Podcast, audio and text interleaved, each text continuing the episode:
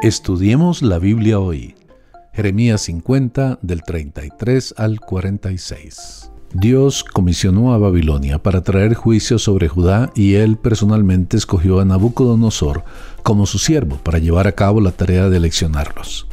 Dios hizo esto porque Judá fue infiel en su relación con él como representantes del reino de los cielos. Sin embargo, aunque Dios quiso que Babilonia trajera este juicio sobre su pueblo, eso no significaba que Babilonia no fuera culpable de cometer pecado. Históricamente los babilonios se alegraron en la destrucción de Judá y eso es realmente una cosa horrible. Dios nos advierte en su palabra acerca de no estar alegres en la calamidad.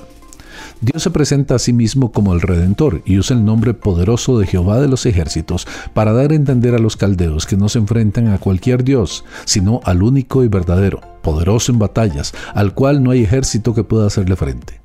Al hacer la sentencia, Dios está decretando que la misma forma en que ellos usaron para venir contra Judá será la misma receta que recibirán, espada contra los príncipes y sabios. Pero serán ajusticiados también aquellos que conspiraron contra el pueblo de Dios como los adivinos, para quienes su propia fórmula los volverá locos. El juicio de Dios será de tal manera que aún los animales que transportaban a los caldeos serán ajusticiados por causa de ellos. Había toda una conspiración contra el pueblo de Dios, así que la orden de Dios es traer justicia sobre todas las cosas y personas.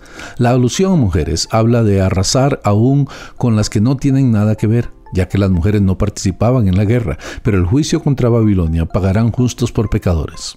Aún sobre la tierra misma, porque las aguas serán contaminadas. Así como ellos lo hicieron, que saquearon los tesoros, de la misma manera les sucederá. Será tal la destrucción que la misma tierra no volverá a servir para nada, solo para albergar a los depredadores.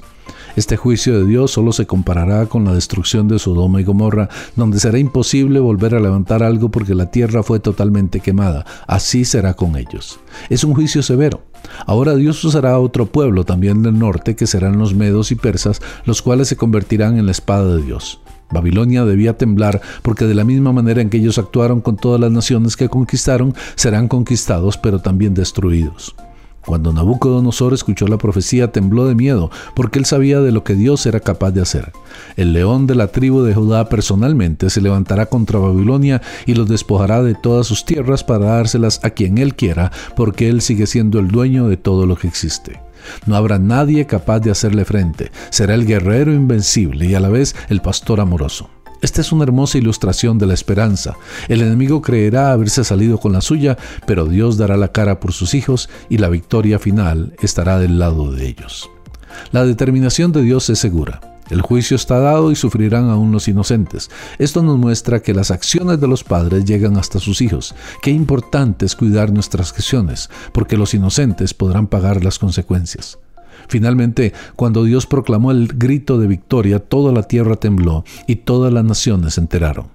Nosotros somos el pueblo amado de Dios. Él ve nuestra aflicción, oye nuestro clamor y es nuestro Salvador, quien nos rescata del sufrimiento.